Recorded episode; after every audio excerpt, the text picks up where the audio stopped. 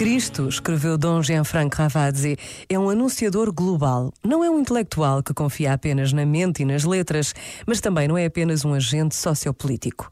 Palavras e sinais, mensagem e ação, espírito e corporeidade estão unidos entre si numa revelação integral que conhece a proximidade total do outro.